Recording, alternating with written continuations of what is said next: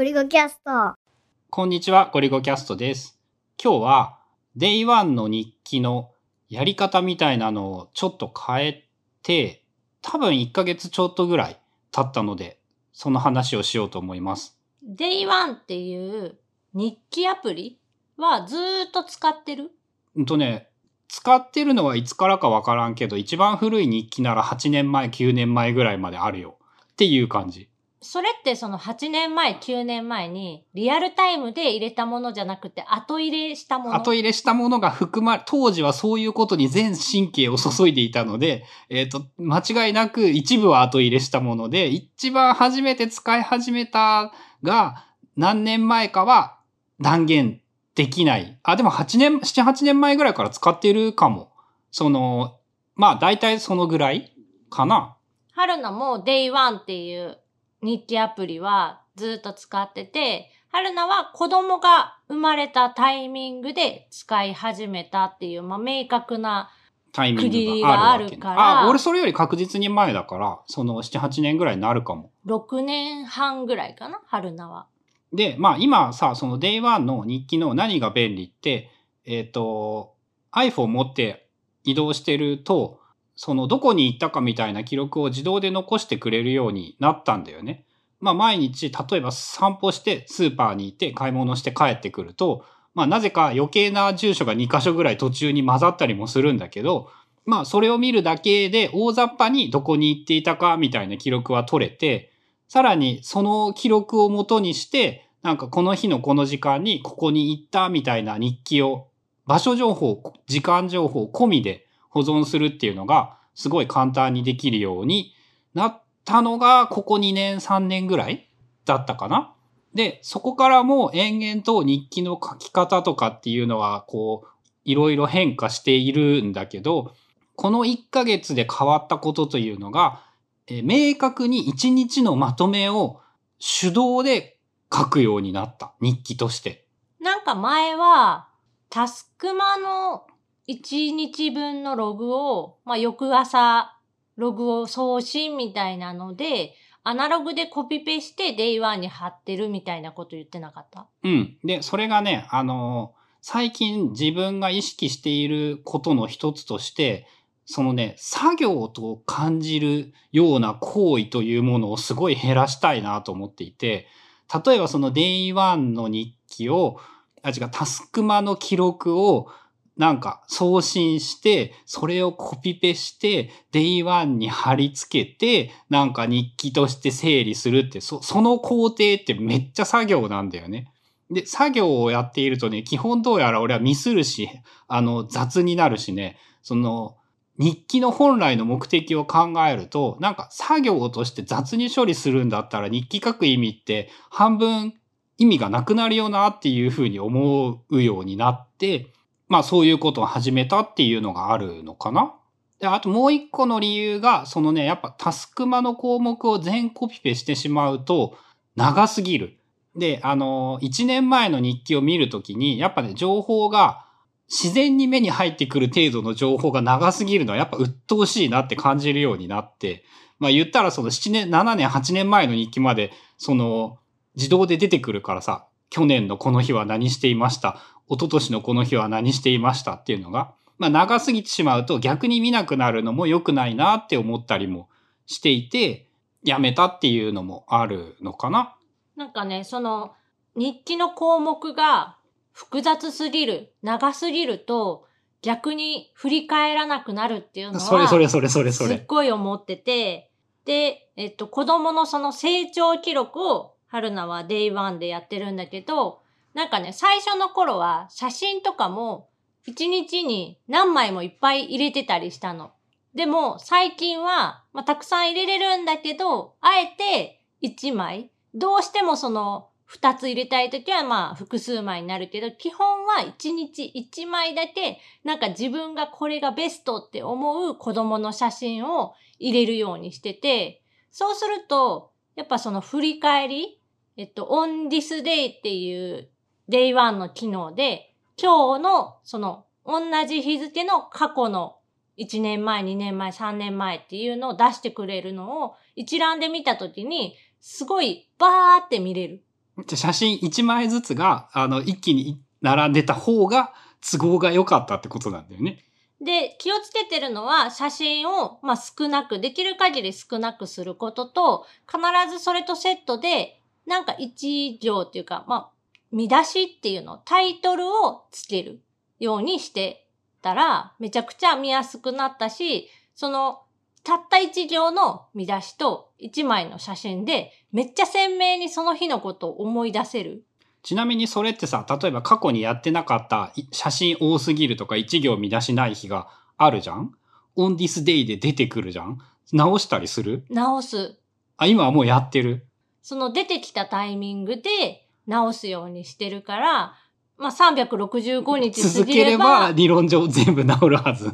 そうか、そういうふうにやっぱややるよね。あと、そのね、俺が自分の日記の感覚として変わってきたものみたいなのが、その、まあ、毎日一日のまとめの日記っていうことに関してで言うと、やっぱね、うまく言えないんだけどね、情報じゃなくって日記を書こうと思うようになったっていう感覚があって。記録じゃなくて。あ、そうだね。それだね。記録ではないっていうことを書こうと思うようになったっていうのかな。なんか、あの、次に活かすために何か記録を取っている日誌を残しているという感覚ではなくって、今日はどういうことが印象に残ったのかなとか、今日はこんな一日だったなっていうことをテキストで振り返ってそれを書くようにしている。なんか晩ご飯カレーを食べたは、やっぱ記録なので、あまりそういうことには、その日記としてそういうことをあまり書こうと思わなくなって、今回のカレーはなんかこういうところがうまくいったならありかなっていうような判定なのかな。まあ、まさにその振り返りをしながら、その自分に評価をつけるじゃないけど、自分が何が好きだと思ってるかとか、何を良しとしてるのかみたいなことを、まあ、確認する。フィードバックだね。セルフフィードバックだね。言ったら。まあ、それが一番その明確にできる簡単な手法っていうのが、まあ、日記ですよっていうふうに、まあ、いろんなところで言われてて、そう、だからね、今で言ったらね、振り返ることよりも書くことの方に重きを置いているっていう感覚があるのかも。後から見るよりも、その、今日一日を、うんと、どうしてきたかっていうことを振り返りたくって書いているっていう感覚なのか。な春菜もその一行見出しっていうのは、まあ、 Day One を始める前はずっと紙の手帳、ノートで、そのバレットジャーナルをやってた時にも、必ずその一日に無理やりタイトルをつける。なんか一日ずっと家で仕事をしていて、その何にも変化がない日に見出しをつけるのってかなり大変なんやけど、とにかく無理やりにでも何かしらこじつけでもなんかタイトルをつけるっていうことをもうそれは多分10年ぐらいずっと続けてて。で、そうすることによって、なんていうの、その日一日がすごいなんか明確になる。見出しをつけなければ他の一日とあの、いつもと同じ今日になるんだよね。そう、何にも変わらない日なんだけど、無理やり見出しをつけてやろうって思うと、なんか、ちょっとしたこと、全然そんなこと記憶に残らない、記録には残らないことでも書き出せるようになってきてて、で、それがやっぱ見返すときにも便利だし、そもそもその、一日、一日をこう大事にするみたいな意味でも、そういうタイトル見出しをつけることって、必要というか大事だなって思ってるから、今もずっと続けてる。まあ見え方が変わるよね。今日はどういう日だったかということを毎日意識していると、今がどういうことをしているかというのを無意識ではなくちゃんと意識を持って考えるようになるっていうような感覚っていうか、でもね、ちなみにやっぱね、この日記の書き方が変わった理由っていうのが、えーゴリゴキャストでも話しているし、ブックカタリストでも話しているラーンベターっていう本の効果が、影響がでかいんだよね。なんかその自分にフィードバックをするっていうことがいかに大事なのか。まあもともと多分日記とかって俺は記録をしておきたくて記録をすることが好きで、あの今日何したかを忘れたくないから記録するということがもともとの自分が日記みたいなものをつけていた多分一番大きな動機はそこだったんだけど、なんか最近はそうではなくて、やっぱそのその日のフィードバックを自分に返すということが大きな目的に変わってきたっていう感じなのかな。それって何？その自分に対してのフィードバックをもとに、その未来じゃないけど、先のことを予想したりとか、先のなんかに活用されたりもするいや、あんま考えてない。なんか、その、フィードバックということがいかに重要かということをラーンベターを読んで思い知って、そのフィードバックをきちんと返していれば、あとは俺の無意識が何とかしてくれるでしょうぐらいの感覚。まあ、そのスポーツとかでも、こう、勝った負けただけで認識してる人と、なんで勝ったのか、ここが良かったから勝ったとか、これが原因で負けたみたいに、ちゃんとそうやって振り返れる人の方が圧倒的にその成長スピードが速い、上達スピードが速いっていう風な感じで、いろいろそれも言われてるけど、結局そのフィードバックをもらうことで、自分のそのやってたことっていうのを振り返りっていうかなんかもうちょっと高い位置のその俯瞰的に認知できる。まあメタ認知とかって言われるやつかな。っていうのがあるんじゃない？ま、まずメタ認知的な概念で自分の一日を振り返ることができて、まああとその、えっ、ー、と、ラーンベターであった重要だなと思っているのが、人間は自分のことを簡単に過信してしまうので、その過信しないためにもやっぱちゃんと適切なフィードバックとして残しておくとか、あと記憶というものはやっぱまあねじ曲がってしまう。それはでもちょっとちゃうな。まあいろんなことはあるんだけど、まあそのフィー、やっぱフィードバックということがきっと大事だということを思っているから、できる限りフィードバックをその日ちゃんと意識してフィードバックをする時間を取ろうと意識するようになったのかな。で、その効果がどうなのかは現状、えー、正直わかんないので、えー、無条件に人に勧めることができるかって言ったら全然そうではないんだけど、まあやっていて、あのね、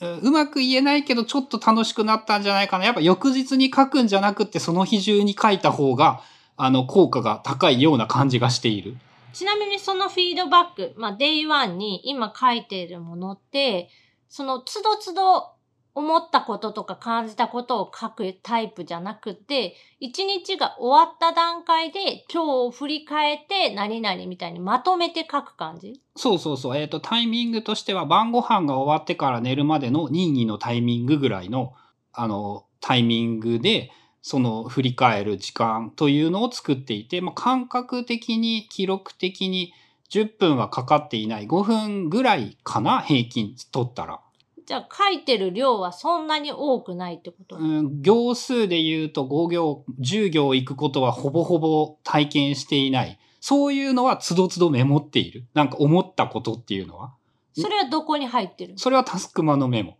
Day One の日記はわざわざ Day One のアプリを立ち上げて、今日何したっけってわざわざ思い出して、時にはタスクマの記録で何をしたかを振り返ってまでして、えー、可能な限りその日中に自分、もう一回書き直すということをしている。あ、じゃあその何にも記録、自分が何時から何時まで何をしてたかみたいな、そういうログ情報を見ながら書くことばっかりではないってこと？うん、なんかその記憶から引き出そうとしている、そこにその意味があるかどうかちょっとわかんないけど、えー、記憶から引き出して日記を書いているかな、感覚としては。まあ昔よりも単純に日記をね、振り返ったりする量が、時間が減ったということもあって、まあそれもあってやっぱその記録の量みたい、振り返るための記録の量みたいなものがちょっと減ったっていう感じがあるのかもしれない。とはいえ、タスクマの日記の項目というのは、それはそれでちゃんと保存もされていて、さらに言えば、それは翌日に見返してメモを追記するみたいなことは別でやっていたりもするんだけど。それは別でやってんの？今まで Day1 に移してたのが、その単独になっただけの話。うん、前は、その、Day1 にコピペして写真を貼るとかそういう作業で丁寧にやっていたんだよね。昼ご飯っていう記録の場所に昼ご飯の写真を貼って、そこに追記をするみたいなことをやっていたんだけど、えっ、ー、と、それはやらなくって、それはオブシディアンの今日のところに貼って、それはそれで翌日、昨日朝から順番にお仕事の項目でどういうことをやったとかっていうのを振り返るのは、あの、普通にやっている。オブシディアンの中にそういう日記というか日記じゃないんで。だよ。だからそっちはね、日誌なんだよ、俺の中で。その、こういうことをやったという記録を残していて、まあ、さらに言えば、それは役立てることを目指して日誌を書いている。日誌と日記が分かれたのと、日記をその日中に書くようにしていた。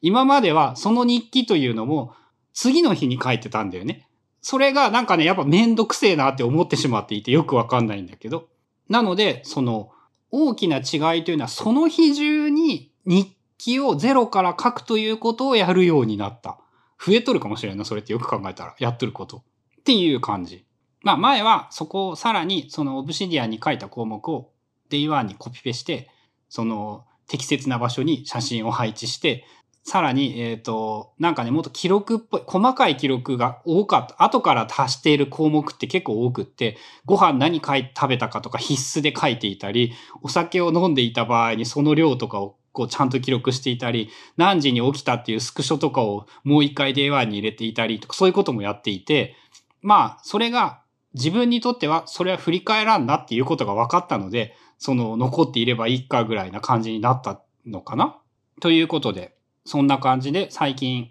最近変わった日記の書き方まあ、その日中に書く記録ではなくって、その日記を書いているようになったという二つですかね。はい、そういうお話です。